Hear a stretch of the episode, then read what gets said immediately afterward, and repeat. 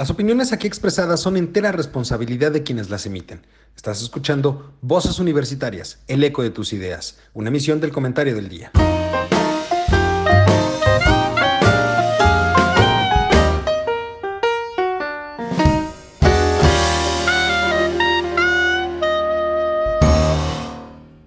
Hola, ¿qué tal mi querido público culto y conocedor? Ya es miércoles, ombligo de semana y ya toca Voces Universitarias, el eco de tus ideas.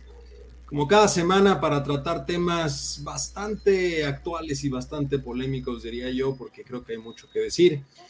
Pero para poder hacerlo, como cada emisión, como cada semana, saludo a la sana distancia a mis queridos amigos, compañeros y colegas. Don Mario, ¿cómo estás? Muy buenas tardes. Es mi querido Carlos, Juan, qué gusto saludarlos y estar nuevamente otra tarde con ustedes compartiendo y departiendo el ambigú de la semana. Mi queridísimo Charlie, ¿cómo estás? Muy buenas tardes. Muy bien, muy bien. Hola, me ¿qué tal? muy buenas tardes. muy gastronómico eso de ambigú. Del ambigú, ¿verdad? es que es pura botana, mi querido Juan. Es pura botana lo que estamos viviendo en este país últimamente. Perdón, mi querido Carlos. No se preocupen, es una mega botana, una botanaza. O sea, no, eso, es una porquería. Pero bueno, me da gusto verlos, me da gusto ver que están bien. El Doc, qué gusto verlo que está muy bien. Aquí el Alito Cachetón, como yo, todo bien. y mi querido Juan, ¿cómo estás? Muy buenas tardes.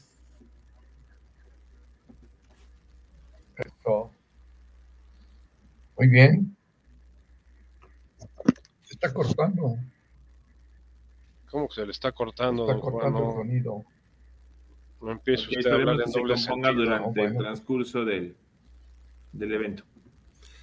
Pero bueno, oigan, hoy hay, hay cuatro temas muy, muy interesantes que quisiera que abordemos el día de hoy. Son cuatro temas que, pues en realidad, han estado en, en, la, en la nota, en los últimos días han estado presentes en, en diferentes medios y demás. Eh, me gustaría que platiquemos eh, sobre, primero, la visita que tuvimos de la secretaria de Energía de los Estados Unidos. Después, eh, me gustaría que platiquemos un poco sobre las acusaciones hacia la titular de la Secretaría de Educación Pública y cómo es que pues, le, han, le, ha dado el espaldarazo para variar el, presidente. Eh, hablar sobre esta cosa rara del, testamento político que dio a conocer eh, también en, las últimas, en los últimos días el, presidente, y terminar ahí con un tema un tanto más económico, que es eh, lo que, económico financiero, que es lo que está sucediendo con la venta o cómo va el proceso de venta de Banamex. Entonces, si les parece, pues vamos a empezar con esto de la visita de eh, la secretaria de, Energía a nuestro país.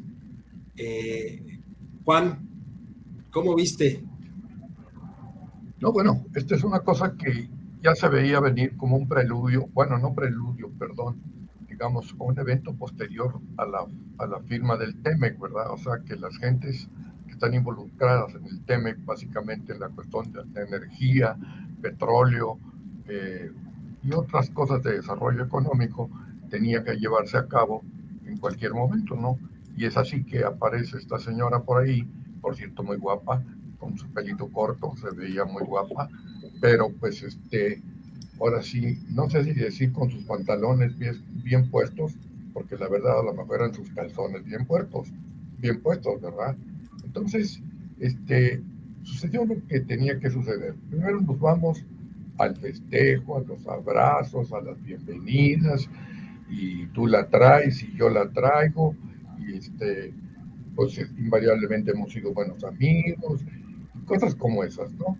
Entonces, este, pues bien, se llevó a cabo, se lució, entre comillas, porque al fin y al cabo tenía que estar ahí, pues este, Marcelo, ¿verdad?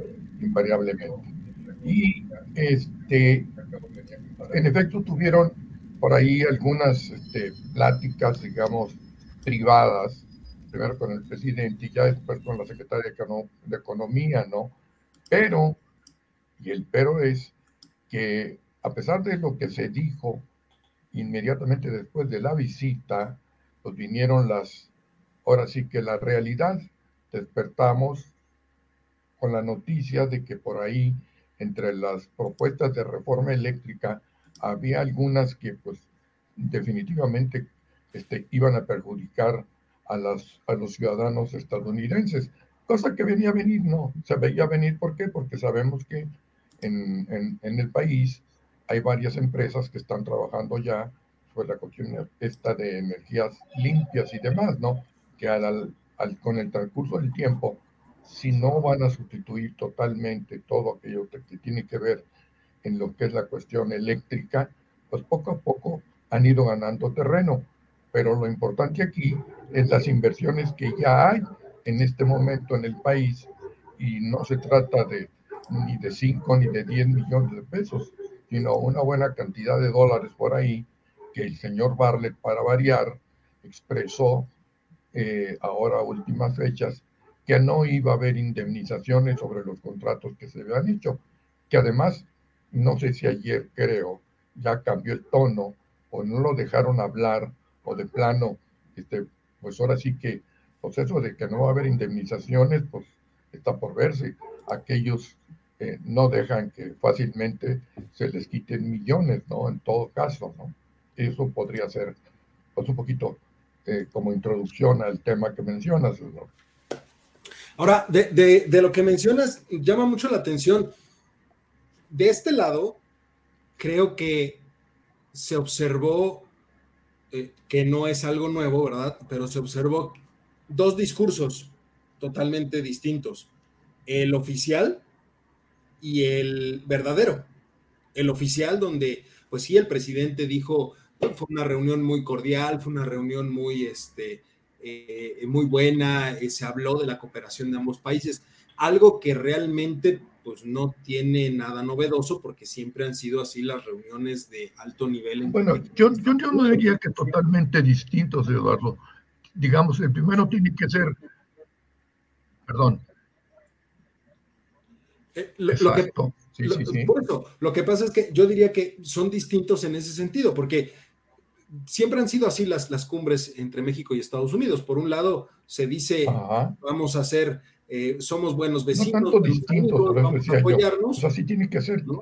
Te recibo, pero por el otro lado, el nos abrazamos y si se puede hasta nos besamos, ¿no? Por eso, pero sí, ¡Ah! el discurso oficial es totalmente distinto, ¿no? Eso ya, ya dicho y puesto en blanco y negro, como sucedió eh, con la secretaria de Energía cuando regresó a Estados Unidos, pues lanzan una carta donde dicen se va a hacer todo lo que esté a nuestro alcance para garantizar eh, que no haya... Tiene que ser realista que no haya ningún problema con los inversionistas. Entonces, lo que vimos aquí, yo diría que fue más diplomacia que otra cosa, ¿no, Mario?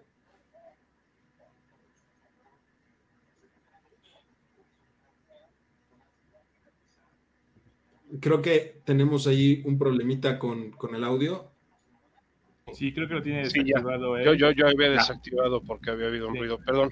Les decía que déjenme ir un poco en contra de la línea de pensamiento. Eh, eh, tanto el actual embajador, Ken Salazar, como la secretaria de Energía, como la secretaria de Comercio de Estados Unidos, fueron muy enfáticos prácticamente en decirnos, señores, ustedes siguen con esta línea de pensamiento y damos por terminado el TEMEC. Esa es la línea de pensamiento ahorita en Estados Unidos. O sea, primero hay que entender el contexto mundial de que el presidente Biden está metido, ya lo vimos el fin de semana, el grado de estrés que tiene el actual presidente de Estados Unidos al insultar a un reportero en la, conferencia de la Casa Blanca, que después eh, pidió disculpas y, dijo que había sido un momento... Al que le pidió disculpas. Al que le pidió disculpas y que, que decía... Pero ¿qué quiere decir eso? Ucrania. El problema con Ucrania es, un, escenario extremadamente preocupante a nivel internacional. Estamos casi en, el, en 1939 con la invasión de Polonia. O sea, nada más que en lugar de ser Alemania es Rusia contra, contra Ucrania, en lugar de Alemania contra Polonia. El escenario es, mundial está muy caldeado. Es un poco similar a cuando, cuando se invadió Chechenia. O sea, Exactamente. Digamos, eh, eh, es, es, una tensión inclusive, yo te diría que muy parecido al, al escenario de Checoslovaquia cuando también se amenazó en época de la, de la Guerra Fría con invadir Checoslovaquia para controlarla y que inmediatamente brincó. Nada más que el problema es que ahorita OTAN, OTAN tiene a muchos países que antes eran ex Unión Soviética ahora están afiliados a OTAN, incluyendo Ucrania. Ucrania ya está dentro de la misma, de la misma OTAN. Ahora, para que se empiece a movilizar países como Finlandia, como Noruega, como Suecia, en cuestiones del, del, de la zona del Báltico, quiere decir que la situación no está tan tranquila. Que son países que comúnmente se mantenían muy al mar. Muy al mar, muy neutrales. Muchos de ellos están dentro de, los acuerdos eh, de la OTAN, pero se mantienen, digamos, son los, los más este, centrados, digamos. En centrados de, de, de, Europa.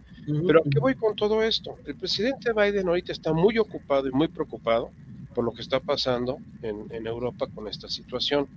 Eh, mandó a, sus, eh, a su equipo, que tiene un excelente equipo, no solamente, como decía don Juan, con esa apreciación caballerosa que tiene de que una, una mujer muy guapa, la, secretaria de Energía, eh, la cual coincido también y comparto su punto de vista, pero una mujer muy preparada, fue gobernadora, o sea, no es cualquier persona... Baba de perico. Este, no es ninguna delfina, es, es una persona extremadamente preparada. Y, no, es que sea buena persona y buena gente y que tenga mucha confianza, no. La señora es una persona que sabe lo que está haciendo, lo que está diciendo.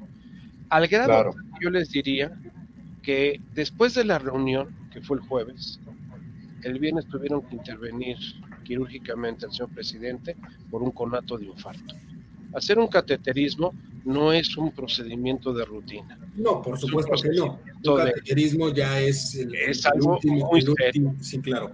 ¿Es urgencia o ya es el último recurso por algo crónico que se tiene? Exactamente. O sea, no, es un, un, taponamiento de las arterias coronarias. Por eso, pero entonces eh, va un poco desde donde, desde donde lo, lo, mencionaba yo. O sea, la, la Biden, Biden tiene cosas más importantes que lidiar con las locuras que están haciendo aquí la 4T. Entonces, es que aquí estamos como la película de Disney, las locuras del emperador. O sea, aquí un día sí y otro también escuchamos un reality show que ya es hartante. Porque todo, todas las historias de terror que oímos en la mañanera concluyen y acaban en el señor presidente. Eh, hay un youtuber que se llama Amado Avendaño, que hizo este fin de semana una comparación de uno de los discursos previos a la muerte de Chávez, en donde yo les diría que era una calca del el testimonial del sábado, en donde nos hablaron del, testamento político del señor presidente.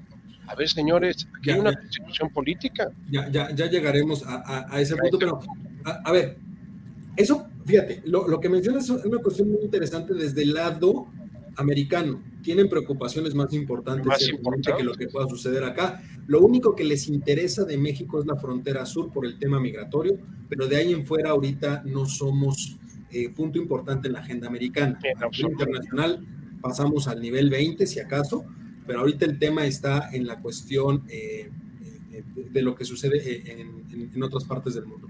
Pero del lado mexicano, yo te preguntaría, Charlie, ¿cómo, cómo se percibe a los funcionarios mexicanos de este lado, porque finalmente todo el mundo salió a decir, nos apoyan. O sea, que es lo más estúpido que yo, y perdónenme la palabra, pero es lo más estúpido que Fíjate. Nos apoyan. O sea, nos apoyan?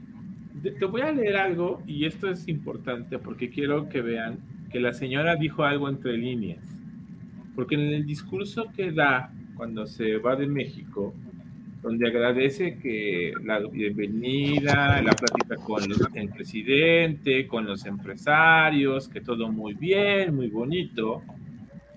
Eh, dice algo bien importante y me voy a encargar de leerlo.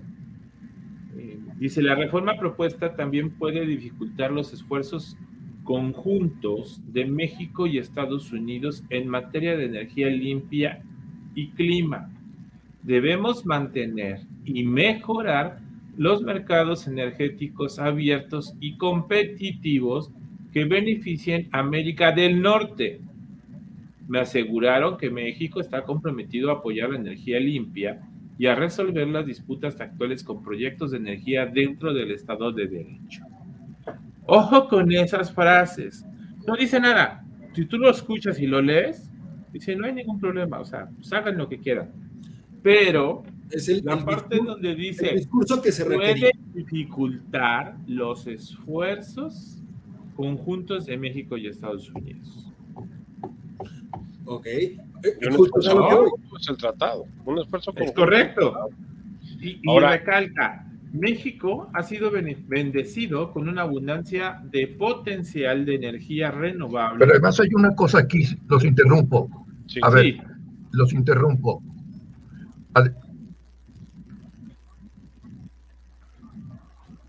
¿Qué pasó, don Venga, Juan? Don Juan. La cosa está aquí en que los empresarios fueron los primeros que brincaron una vez que pasó la reunión. No sé si se dieron cuenta ustedes. Pues empecemos con la con que los empresarios fueron los primeros que brincaron. Boicotearon al, Consejo Coordinador Empresarial. O sea, la, presentación que tenía. Eh, escuchamos entrecortado, Juan, sí. Sí, sí, te escuchamos. A ver, decía yo que los empresarios fueron los primeros que brincaron en relación a lo que se había platicado en la reunión. No sé si lo escucharon ustedes. Sí, no me están escuchando, no tengo sonido. Sí, sí, no, sí, sí, te escuchamos, acabamos de escuchar, don Juan. O sea, pero hay un retraso, alguien trae un retraso de audio. Alguien trae un retraso de audio. Él trae un retraso de audio. sí, ese es el problema. Y sí lo oímos, y lo oímos bien. Yo lo oigo bien, pero él trae un retraso de audio. Esas son las vicisitudes de hacer el programa en vivo. Ah, no, claro, y es parte del encanto de. Exactamente. parte del encanto. No, pero déjenme decirles una cosa. Hoy el, Consejo Coordinador Empresarial publicó un video en donde habla muy gráficamente de lo perniciosa que es y representa la, la contrarreforma energética que está planteando el gobierno de la 4T. Y, después de haber sido saboteado la semana pasada en su presentación Carlos Salazar, que tenía que, que, la iba a hacer vía virtual, dijeron, sí, que sabe qué, se canceló que sea virtual. Como no está presente, no puede participar y lo cancelaron. fue el día que fue, el, día que salió en, hombros este Manuel Barles después de haber regañado y mentado madres en, en, la, reunión este, parlamentaria que se tuvo pues, de Parlamento abierto para discutir la reforma energética, la cual ha sido de risa, porque ha sido un diálogo de sordos, en donde los apoyadores de la 4T esgrimen eh, el mismo llevado y traído argumento de que es neoliberal, es conservador, es fifí, es la, corrupción en, toda su presencia, eh, dicen verdades a medias, dicen mentiras completas y, lo que dicen los, las demás partes simple y llanamente pues no lo, no lo permiten desarrollar. Carlos, aquí tienes el recordatorio. En 10 minutos. Ah, caray ya se le están recordando a Charlie. Ya se la recordaron, dijo 10 minutos. También es la, es que me acaban de, regalar un Alexa. Ah. Y este, y lo tengo en mi escritorio porque estoy trabajando. Y le pedí un recordatorio a las 7 y este, justo son 10 para las 7. Es para las 7 y te la está recordando. sí, me la está recordando. yo, yo, yo, les haría una gran pregunta a cada uno de ustedes. A ver, eh, Juan, empezando por ti el balance de la visita? El balance de la visita es, desde luego, no es de ninguna manera, no cumple con los deseos irrealizables que tiene el presidente. Punto. Y toda la camarilla de gente que tiene ahí a su alrededor, ¿no? O sea, no piensen que van a poder hacer eh, lo, que, lo que se hace siempre. Ahorita, digamos, nos dimos cuenta de cómo está la situación y la realidad es esta. Tenemos que modificar esto porque no lo vamos a aceptar que se, digamos, que se afecten, en todo caso, bienes e intereses de los ciudadanos de los Estados Unidos. Charlie. Eso diría yo. Yo, yo creo que le vino a poner un estate quieto muy educadamente antes de meter otro tipo de, este, de castigo. Yo creo que le dijo, abusado con lo que estás haciendo, porque sí es muy importante. Fíjate lo que dice, las relaciones colaborativas y con visión a futuro son lo que América del Norte necesita para mantener nuestra ventaja competitiva en todo el mundo. Y la administración Biden-Harris espera con interés trabajar con México para garantizar que ambos tengamos éxito en cimentar un camino de respeto mutuo hacia nuestras metas energéticas compartidas. Don Mario. Yo te diría que lo preocupante es que no solamente es la inversión en la industria energética, en la industria eléctrica, que ronda alrededor de los 50 mil millones de dólares. Es lo que hay de inversión extranjera en este momento, no solamente de Estados Unidos, está participando Canadá, España, España como un jugador muy importante a través de Iberdrola y con toda la problemática que se ha dado con el gobierno de España eh, eso, eso para mí sería el, elemento secundario de la, de la problemática. El elemento clave o crítico es que hay acuerdos que se dieron en Glasgow el año pasado en donde las empresas suscribieron, al igual que los gobiernos, el trabajar con energías limpias.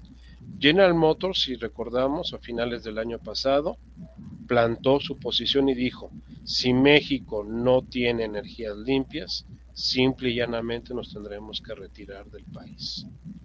Y como tal está sucediendo. Ahorita está el rumor muy fuerte que otro de los grandes jugadores internacionales como es ATT piensa retirarse del país.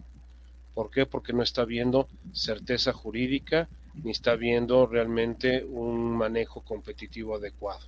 Que eso, eso le daría un golpe fatal al, mercado, a la competitividad de la economía nacional, porque prácticamente la salida de ese de, de ATT generaría de nueva cuenta monopolios eh, por falta de, apertura en el, mercado. Entonces, si consideras sale más que ATT está haciendo el carrier de Telefónica, ¿Por qué? Porque Telefónica hace dos años se retiró de la inversión en, infraestructura para poder es transmitir. Volvemos a lo mismo. En la parte de telecomunicaciones sigue siendo Telmex el más preponderante por toda la cobertura que tiene en el país. A AT&T el problema no son ni las tarifas ni nada de ese estilo, es que no puede meterse infraestructura para abaratar los costos. Donde quiera que vayas, tienes que pedirle permiso o comprársela o rentársela a quién creen? a Telmex. Es el último cuarto de milla, el último cuarto de milla. Ahora, también AT&T tiene limitantes. Si ellos no tienen fuente de abastecimiento energético de energías limpias que vayan en, la visión de la reunión de Glasnow, en ese momento ellos no pueden operar porque de lo contrario están violando Ahorita hay una temática muy fuerte que es el acróstico ASG. El ASG se está volviendo un elemento clave para las empresas a nivel internacional.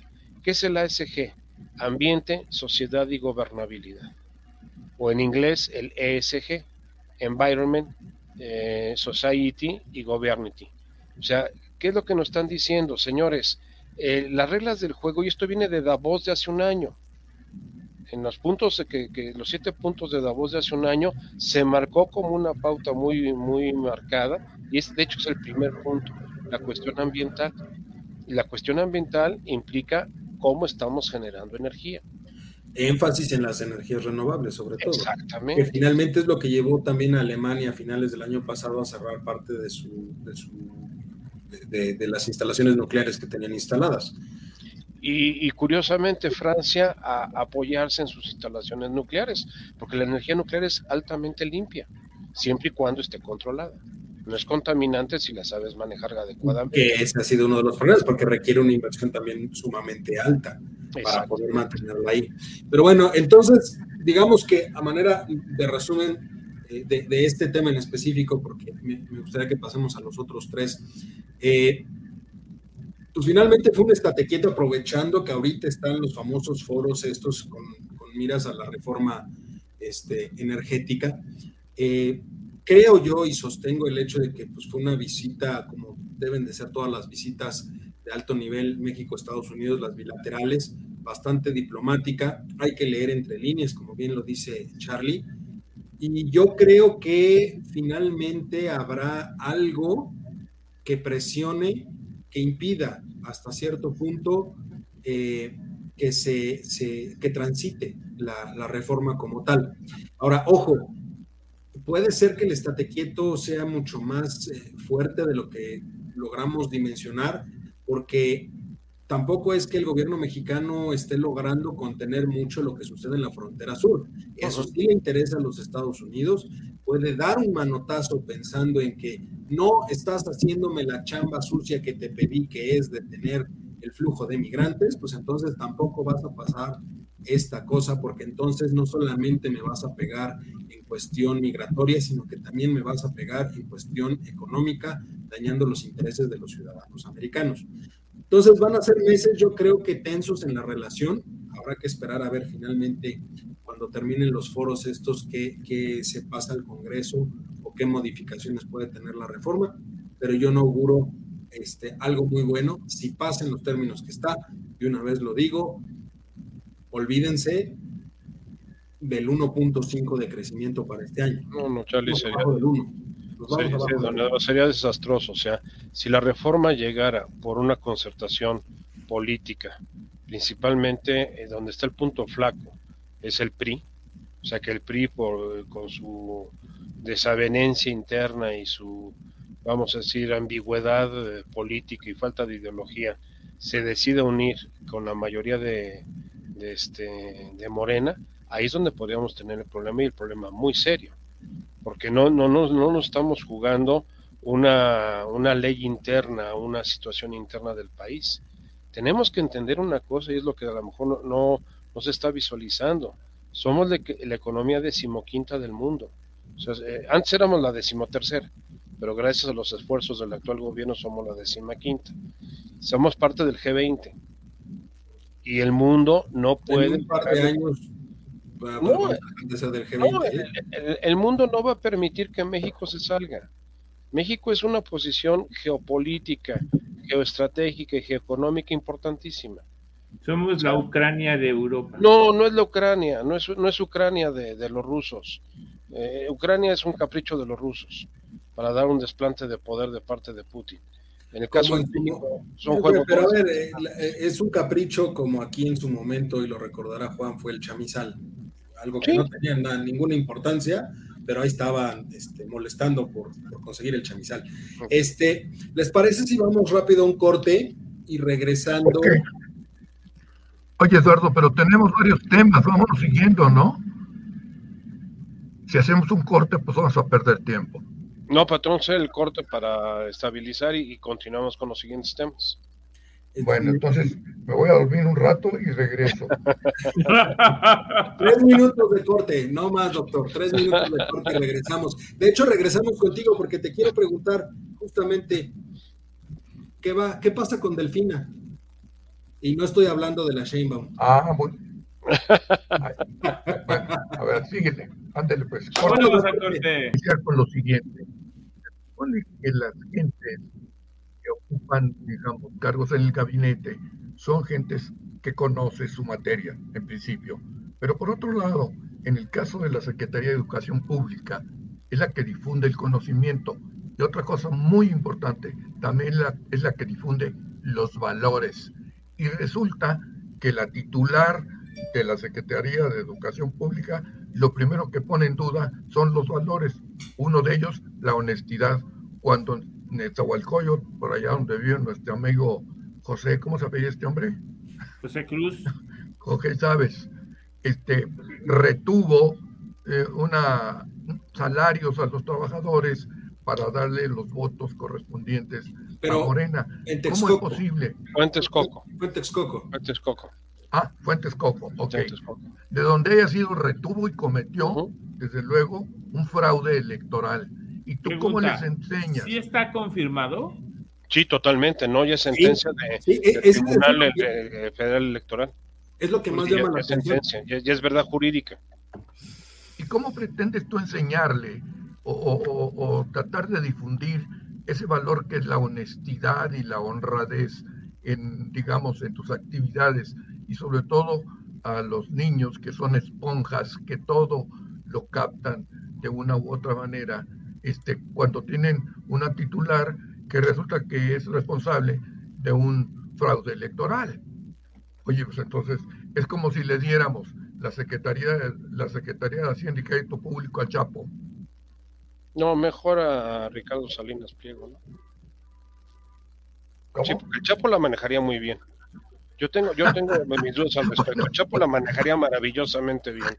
Nadie, nadie dejaría de pagar impuestos en este país, te lo aseguro. Y tendríamos un superávit cañón.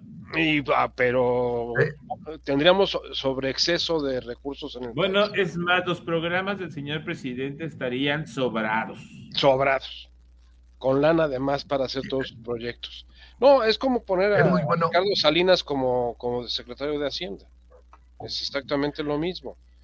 Ah, es muy bueno tu comentario, Mario, porque este, independientemente de Chusco y demás, van, eh, sería cuestión nomás de, de leer un libro que yo leí por ahí, lo que es la organización del narcotráfico en México y te espantas. Muchos empresarios no tienen ni la menor idea ni la más remota dado de cómo llevar adelante y sacar adelante un negocio. Y si que le por, por, eso se le llama crimen organizado. O sea, porque desorganizado no tiene nada. Desorganizado el gobierno. ¿eh?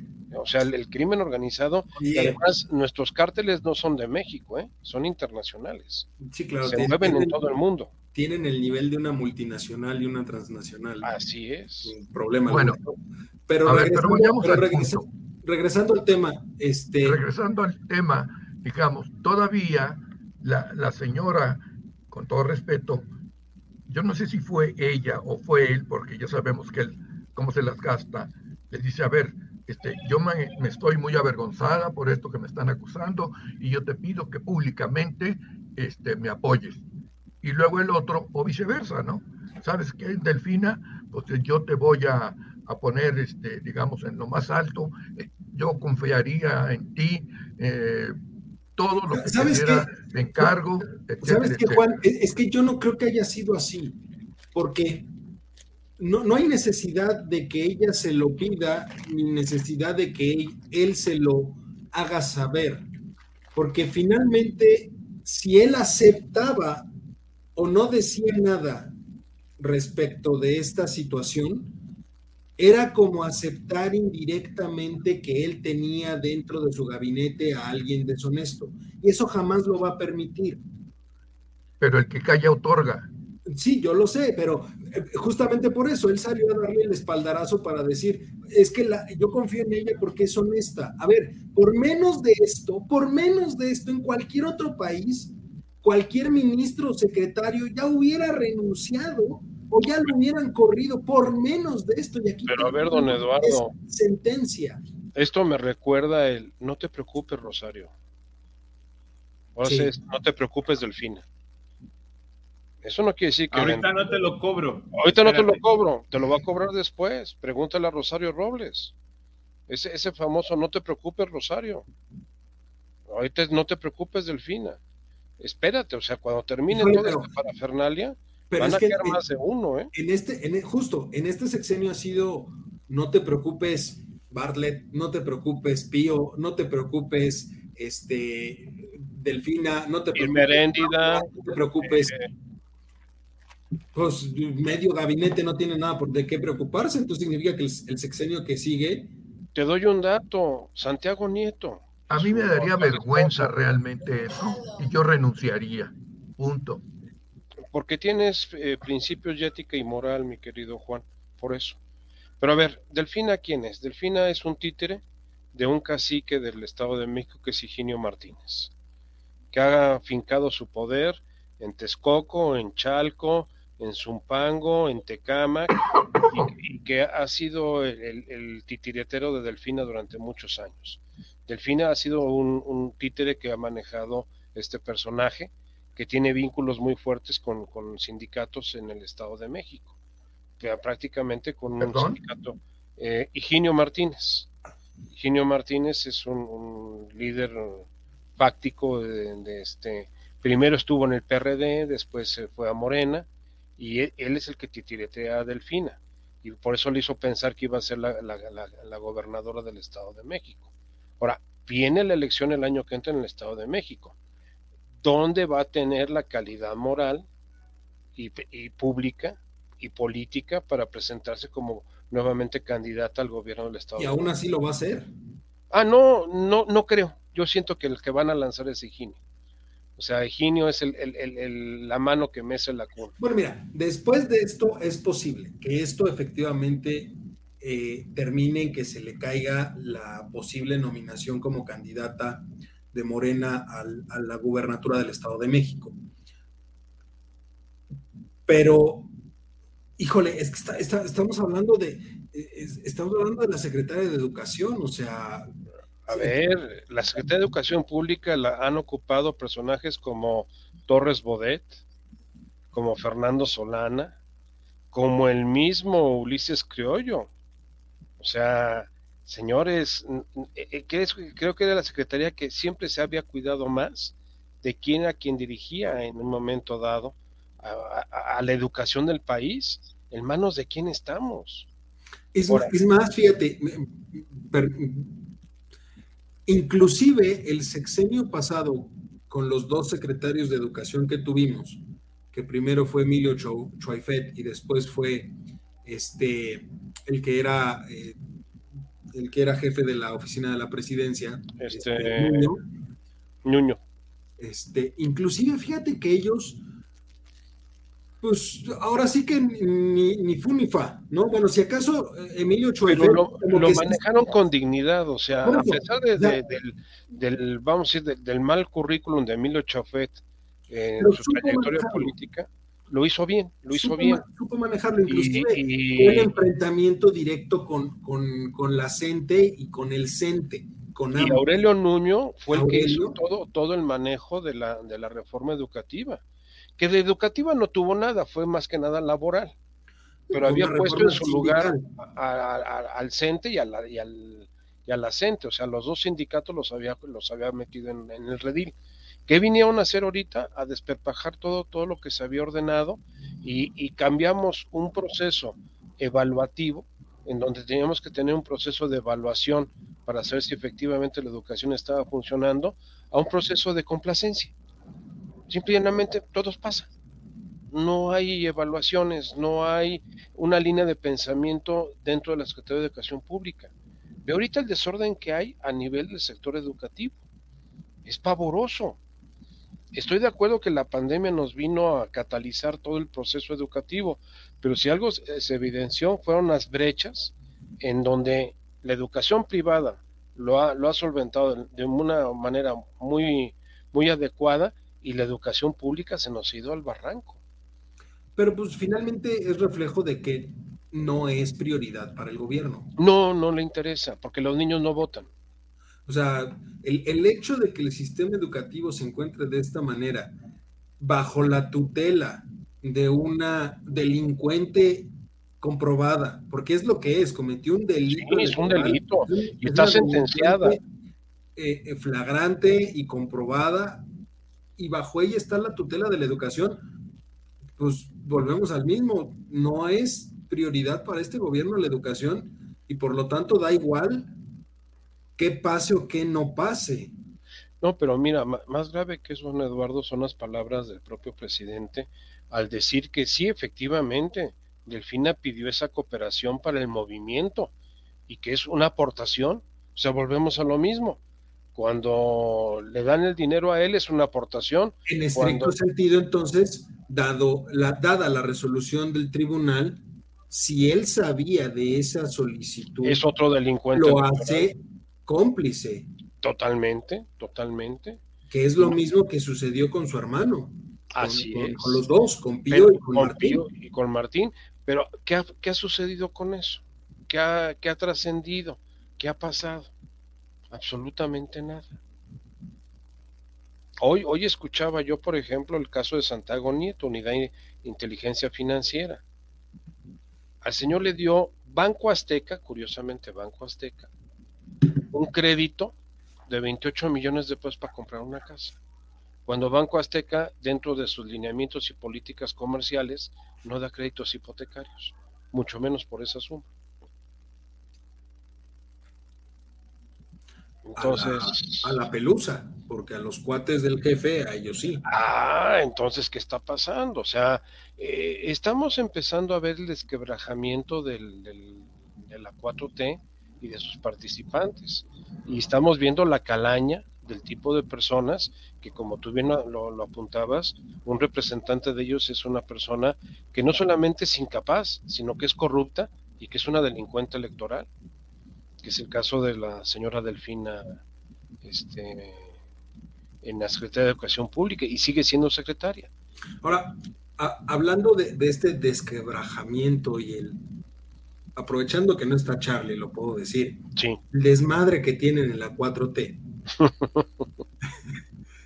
me lleva a preguntarte, ¿qué onda con el testamento político?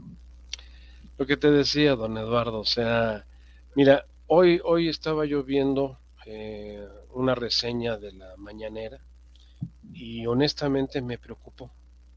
Me preocupó porque las imágenes que pasaron del de presidente lo ves ya con la mirada perdida. O sea, con esa mirada que ya no, no ve al auditorio al que se está dirigiendo, sino que ve al infinito y al más allá. O sea, no sé si ya esté muy sentenciado, su, su, problema de salud no es fácil, es bastante serio. Si consideras que tuvo una, un recontagio de COVID en semanas pasadas y esta semana acabó hospitalizado haciéndole un cateterismo y no sabemos qué otras cosas más, y que tú lo ves. Y, eh, y poniendo, poniendo en contexto, un hombre que ya ha sufrido dos infartos. ¿eh? Dos infartos, dos un hombre infartos. que ya estuvo hospitalizado, grave Hospitalizado. por dos infartos. y que padece de, de, hipertensión crónica, o sea, y que es una realidad, se le ve cómo ha aumentado de peso tremendamente en el, en el último año. O sea, tú ves su físico y el físico está muy, muy desgastado. Ahora, eh, ¿qué pretende? ¿A dónde llega su egolatría de querer heredarle el país a quién? que el primer presidente de este país fue Juárez y el último va a ser él, y los que sigan tendrán que seguir sobre la línea de pensamiento de él. Vamos. Me, me, me divertí mucho en, en, la mañana, se los recomiendo a todos que vean el, el capítulo de Broso y Loret que salió hoy, uh -huh. Latinos.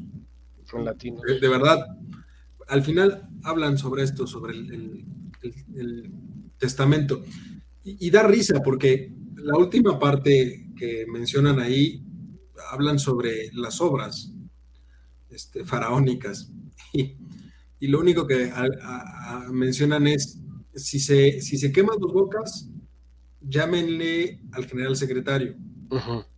si se cae un avión en Santa Lucía háblenle al general secretario si este el tren Maya se descarrila. Maya se descarrila, háblenle al general secretario. Y en general, para cualquier problema, háblenle al general, al general secretario. secretario. O sea, a, a, ver, yo, yo platicaba con Juan, porque como podrá ver mi querido público, ya hemos eh, sufrido dos bajas en este momento en el, en el programa, por cuestiones. Nos acaban de dejar el testamento político. Logísticas. Pero fíjate que yo platicaba con Juan en la mañana y le decía, a ver, ¿Qué talla de personajes han dejado documentos que se les ha conocido como un testamento político? Pues son personajes históricos de la talla, por ejemplo, de un Fidel Castro. Un Fidel Castro. De un Stalin. Un Stalin. O de un Mao. No, Lenin. Lenin dejó un testamento un político también, el cual Stalin se lo pasó por el arco del triunfo. O sea. Y lo mismo sucedió con el de Mao, ¿eh? Igual. Cuando murió Mao, Napoleón también dejó un testamento político y nadie le hizo caso. O sea, eh, es, demasiado pedirle a la sociedad o al pueblo, como él, se refiere, que, que, acaten los deseos y designios de una persona que pues ya simplemente... A su pueblo. A su pueblo, ¿sí? A su pueblo, don Juan. O sea, eh, testamento es cuando tienes algo que dejar. Aquí, ¿qué está dejando? Oye, Mario. Sí, don Juan. Oye, lo que pasa es, lo que pasa es que sí, está sucediendo lo de siempre, la notoriedad o su senilidad, una de las dos. Yo siento que es una exacerbación ególatra. En, ya sabes que la máxima expresión. La notoriedad. La notoriedad, a llamar la atención. Mira, yo no quisiera pecar de, especulativo, pero a lo mejor el, segundo contagio de COVID y este internamiento no, no fueron realmente lo que dicen que fueron, y fueron más bien berrinches por las situaciones que se presentaron. Qué casualidad, como platicábamos en la primera parte del programa, de que después de que le ven a poner un estate quieto a los Estados Unidos, el señor le da el tramafad y se va al hospital militar. O sea, suena más a berrinche que, realmente a un problema real de salud.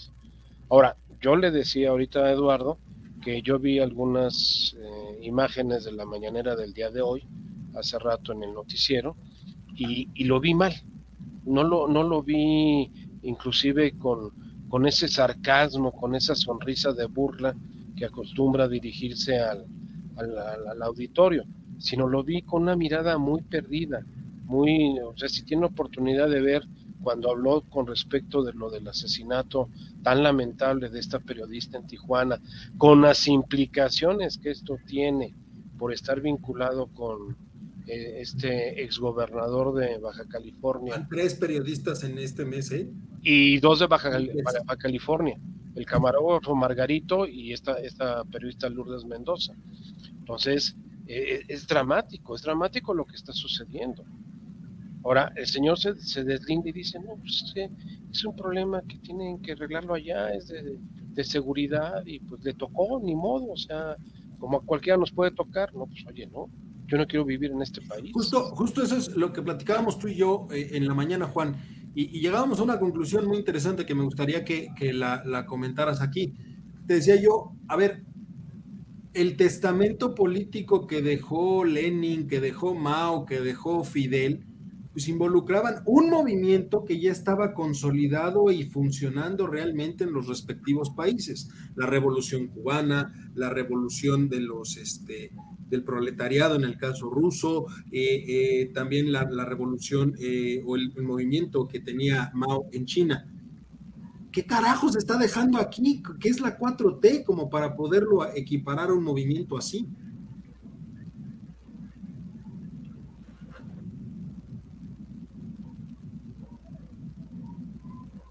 Nadie, todo el mundo se quedó callado. Bueno, en, el caso de lo que está diciendo Eduardo, yo te diría una cosa muy importante, don Eduardo. La 4T no existe. ¿Dónde está su ideología? ¿Dónde están sus principios? ¿Dónde está el, este, la visión de futuro? Para que tú hagas un proyecto de, de, nación o un proyecto de Estado, tienes que tener una visión, una misión y unos valores que la enmarquen. ¿Dónde están? ¿Cuáles son? ¿Cuándo se han, eh, se han manifestado? ¿Cuándo se nos ha dicho? no te escucho, Esto se corta. Se corta lo que, lo que le llega. No, te estoy oyendo bien, Mario. Yo estoy te bien. ¿Sí tú me escuchas bien? Sí, yo lo oigo bien. Entonces, eh, partiendo de eso, o sea, ¿qué heredas? Cuando heredas o haces una, un deseo testamentario, es que estás dando un legado, estás dejando algo. Aquí ni siquiera una idea. Díganme en tres años ¿Cuál es la visión de la 4T? ¿Cuál es su misión? ¿Cuáles son sus valores? Es que ni siquiera ¿A dónde quiere llegar? saben qué es la 4T. Ni él sabe qué es la 4T. Ahora, un problema muy grave es comparar este disque movimiento de transformación nacional con tres movimientos anteriores que tienen algo en común, que es la violencia. En la independencia, en la reforma y en la revolución mexicana, el, común denominador fue la violencia. ¿Vamos para allá? ¿Es lo que se pretende? Que tengamos un, conflicto social como en esos tres eventos anteriores que hemos tenido en los últimos 200 años de, de existencia del país. Señores, cuidado, cuidado con lo que estamos manejando y estamos diciendo. Y este personaje, desde mi punto de vista, pues yo no comulgo mucho con el evento de la revocación, pero valdría la pena pensar muy, muy decididamente al respecto. Ya regresó don Juan. Lo, ya lo, tenemos. Lo sacamos de cuadro, Charlie, y lo mantenemos en el teléfono para el cierre. Sí, como quieras, sí. ¿Tú lo pones por teléfono? Sí, sí, yo aquí lo tengo. Ahí, ahí me escuchas, doctor. Sí, sí. ¿Y los escuchas a ellos? A ver. ¿Sí nos escucha, doctor? Sí, sí, sí, te escuchamos, don Juan. Ok, ok, sigamos, adelante, pues. Entonces, eh, hay un poquito para recuperar nada más y cerrar eh, con el tema, Juan. Te decía que platicábamos tú y yo en la mañana sobre esto, de que en realidad los testamentos políticos de otros lugares y, y realmente movimientos importantes pues estaban basados en movimientos que ya existían y que estaban permeando en las sociedades. Pero aquí no hay nada que permee. No, efectivamente no. Además, eso de hablar también de una ideología, de ninguna manera pudieras hablar de la ideología de Mao, por ejemplo, ni de Stalin. Es, una, es una comparación bastante, eh, es un gran abismo. Este hombre ha hecho lo que ha querido y por otro lado han dado de un lado para otro dando bandazos y aquellos no, aquellos tenían su muy bien establecida su estrategia, lo que querían hacer, lo hicieron, en fin, todo eso. Entonces eso de la ideología, yo creo que solamente los de Morena se la creen. Pues yo te diría que en los de Morena, don Juan, ve lo que está pasando ahorita en el Senado. Ahorita hay una, hay, una revolución en contra de Monreal por parte de un, segmento del Senado. Pero aún así, por ejemplo, ya dijo Olga que se descarta completamente que lo vayan a quitar como coordinador de los senadores. Que una cosa es decirlo y otra cosa finalmente va a ser. Mira, a Olga ya no le creemos nada. En absoluto. Ya, Pero si es la del doctor. Son, un, son un Adora al Yadro de al Yadro de, reforma, ya de reforma. bueno, ya, ya es de, reforma, ya no es de Bucareli, ya es de reforma. Se recorrió unas cuantas cuadras hacia el centro. Desde que salió de la Suprema Corte perdió el curso, perdió el rumbo. Totalmente, totalmente. Desde que se volvió Chaira, se acabó el encanto. A ver, no, nos quedan tres minutitos nada más. Yo quisiera abordar esto aprovechando, antes de que se nos vaya a cortar otra vez Juan, nada más de manera rápida. ¿Por qué la necedad del presidente de querer que Banamex se quede en México? Uy, me la pusiste muy difícil, es el tema de ustedes. Pero tú, ¿por qué crees que esta necedad de, que quiera que, sea, que quede en México?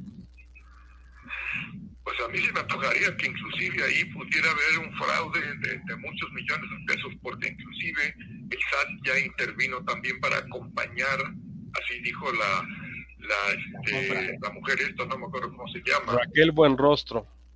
Ándale, que iban a acompañar al SAT, perdón, esta operación de compra-venta por los fraudes que hubo en la primera operación. Lo que pasa es que no hubo ningún fraude en la primera operación la primera operación se llevó a cabo a través del mercado bursátil y fue venta de acciones, el cual está exento de pago de impuesto a la renta. Que era la legislación que existía en ese momento. Exactamente, estoy totalmente. Ahora, déjenme darles un dato nada más. Citigroup es una empresa legalmente domiciliada en Estados Unidos. Si alguien que tiene una empresa en Estados Unidos vende un activo en cualquier parte del mundo, donde los impuestos correspondientes en Estados Unidos. Correcto. Correcto. Ahí se acabó la discusión. Correcto, porque finalmente es una transnacional, no es multinacional. Exactamente. Transnacional. El centro de decisión y de pago está en Estados Unidos, no está aquí. No está aquí, está en Estados Unidos.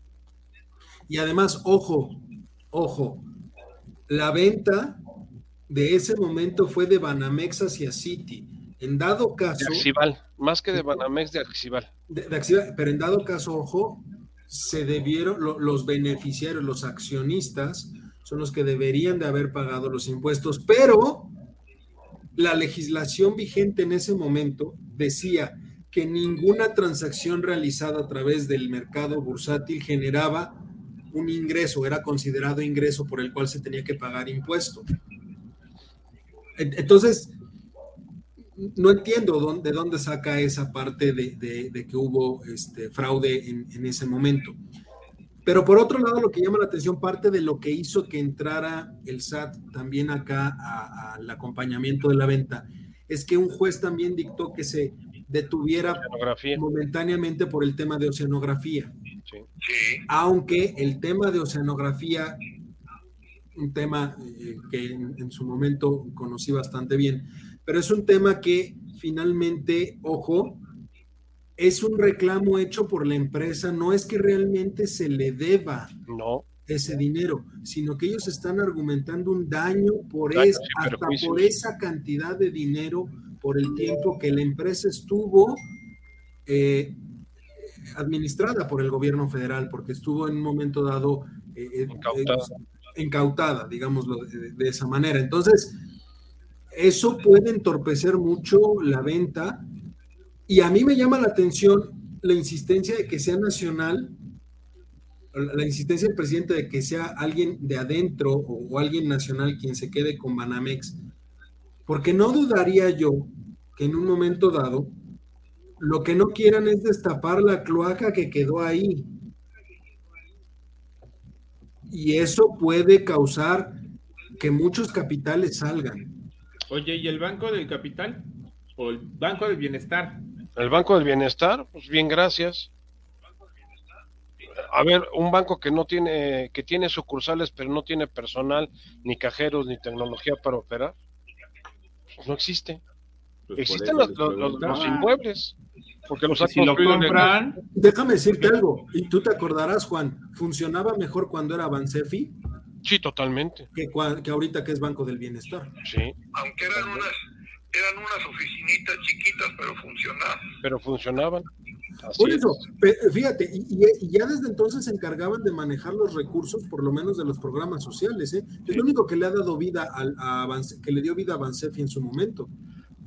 Pero ¿cuál era la idea del Banco del Bienestar? El emitir una ley que te prohibiera mandar transferencias de remesas a otro banco que no fuera el Banco del Bienestar. Esa era la idea. Y que finalmente se cayó la idea. Se cayó la idea. Precisamente porque, ojo, el 95% de las remesas que llegan a este país ya entran bancarizadas a través De, de, las cajas de, los bancos, de las casas de transferencia y demás. O sea... Uno, uno de los principales bancos que maneja remesas es, Banamex, por su relación con Citi en Estados Unidos. y aún así, pero ojo, aún así son transacciones que es parte de lo que mucha gente a veces no llega a entender sobre las remesas. Los dólares nunca pisan terreno mexicano. No, no, no. no. Quedan allá. Sí, son, son, son asientos contables exclusivamente. Aquí eh, te dicen, ahí te mando 350 dólares y te pagan al tipo de cambio con pesos. Correcto. No, no, el dólar nunca salió de Estados Unidos. Ahora, hay una cuestión ahí que si me dejan mencionar. Banco Nacional de México, digamos el actual Banco Nacional de México, es el único que tiene vía libre para comprar y vender dólares. O sea, los otros bancos no son más que satélites. Punto. Y es conflictivo. ¿eh? Yo te, yo, te, diría que el, que el banco que más opera este como casa de cambio es Cibanco. Cibanco de, de Somoza es el que más opera con, divisas en este Pero porque abrió la división de casa de cambio y es prácticamente... Es que primero fue casa de cambio y después se convirtió en banco. Ni siquiera tiene sucursales, se maneja todo a través de las casas de cambio. En las casas de cambio tiene los escritoritos que es, el, la parte del banco. Exacto. Que es como el caso de Banco Azteca con las tiendas de Electra. No te venden la cantidad de dólares que tú quieres Ah, sí, cómo no. Sí, cómo no. He comprado, he comprado dólares en Cibanco y no te ponen pero y no soy cuentaviente de ellos. llegas, a, llegas a ventanilla. pregunta. Ahí te va la pregunta. Si tú llegas a la ventanilla de cualquiera de las casas de cambio, dices, a ver, quiero mil dólares, perdón, a un banco dices, quiero mil dólares, no, no los, no los tenemos. No los tienen. Así te dicen, no los tienen. efectivamente, los bancos no, pero las casas de cambio sí. Yo te puedo decir, Juan. Lo que dice eh, Mario, perdón, lo, que dice Mario es que sí banco se maneja más como casa de cambio que como banco propiamente. Por eso ellos no tienen el problema de la restricción de, los, de, dar los dólares. Pero efectivamente, si yo me acerco ahorita a Scotiabank, me acerco al mismo Banamex, y mil dólares, no los, no tienen, no los tienen. No los tienen, o sea, en efectivo, en billete no lo tienen. Si quieres comprar travel checks o quieres comprar un instrumento financiero en dólares, sí.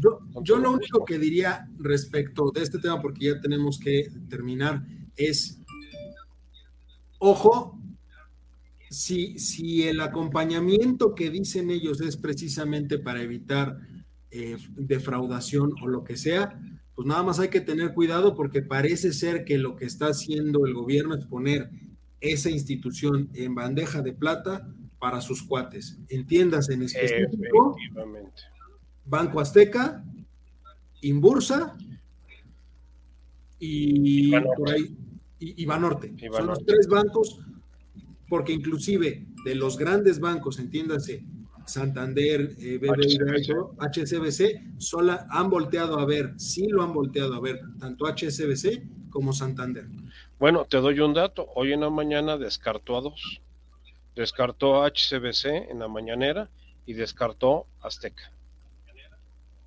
Porque dijo que, que ninguna institución ni ningún accionista que tuviera problemas con la, con a ver, Les dejo, les dejo esto, les, dejo esto y, terminamos el programa.